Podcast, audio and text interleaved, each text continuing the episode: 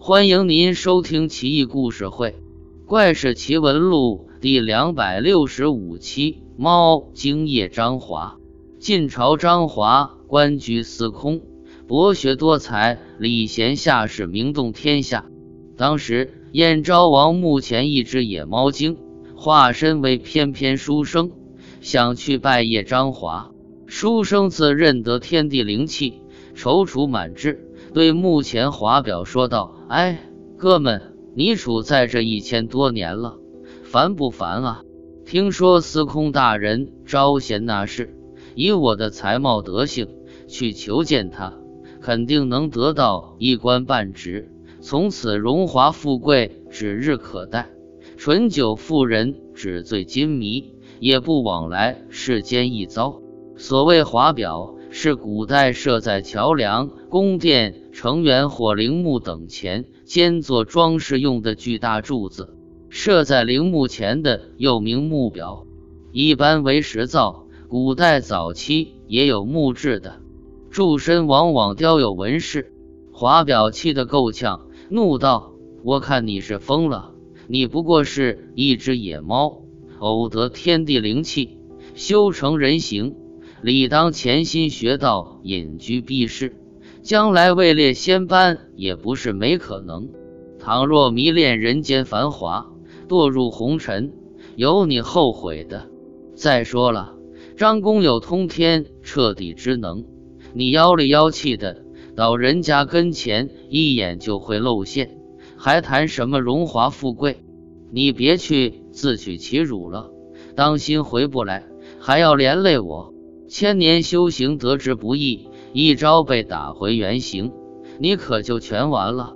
书生骂道：“你这根蠢木头，我懒得搭理你，我走了。”书生求见张华，张华见他一表人才，儒雅风流，心生好感，再考究学问，琴棋书画诗书礼仪，无不问一答十，口若悬河。张华暗自称奇，而后。二人坐而论道，探究天文地理、诸子百家，乃至阴阳五行，商略兵法，经史子集，书生无不烂熟于胸，旁征博引，信手拈来，令张华难以置信，无法折辩，心下已然生疑。张华忙安顿好书生，令人精心服侍款待，自己却留了心眼。密令守卫暗中监视，一举一动都不可放过。书生聪明绝顶，已经明白了，诘问张华：“久仰民工威名，招揽四方俊才，我是倾心归附于你，你却派人监视我，不是爱才之道吧？莫非是嫉贤妒能？墨子说兼爱，就是这么个兼爱法吗？”张华不回答。书生执意要离开，走到门口，卫兵剑拔弩张，死死围住。书生怒道：“你这是什么意思？我好心投靠你，你却怀疑我，还陈兵相向对付我这个手无缚鸡之力的书生。天下人要是知道你是这么礼贤下士的，恐怕四方豪杰都不敢登门了。我深为您感到不耻。”张华冷冷一笑，一挥手，军士将他押了下去，严加看守。但他还是不知道书生的底细，一时难以处置。丰城县令雷焕见识广博，听说此事，来拜见张华，说道：“我听人说，妖魔鬼怪要是只有数百年道行，狗都能识别，所以镇宅必用恶犬。”可是千年精怪，狗就不能辨别了。只有砍伐千年枯木，点着了，火光照妖怪，它必定显现原形。张华点头。可是上哪儿去找千年枯木啊？雷焕说道：“我刚来的时候，途经燕昭王墓，见其墓前竖着一根华表，到如今已经一千多年了。”派人砍了，搬回来就行。张华踌躇不已，这这可是文物，不好吧？雷焕低声说道：“您可是高官，怕什么？回头找个木头树那儿不就行了？大不了你再提个词什么的，管保几年后就是人文景观。再说了，眼看这书生才高盖世，给他跑出去著书立说，我等以后可就没法混了。您老写的博物志就该扔了。张华一听，眉开眼笑，立即派军事行动。一队士兵开赴燕昭王墓附近，方圆五里内坚壁清野，不准任何百姓出入，声称军事演习。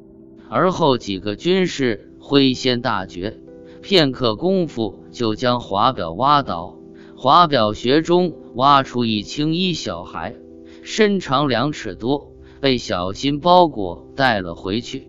华表带回洛阳。早已变成了一根烂木头，劈成柴薪点燃了，押书生近前，火光闪烁中，书生蜷曲跌倒，口吐白沫，片刻之间打回原形，化成一只野猫，已经气绝身亡。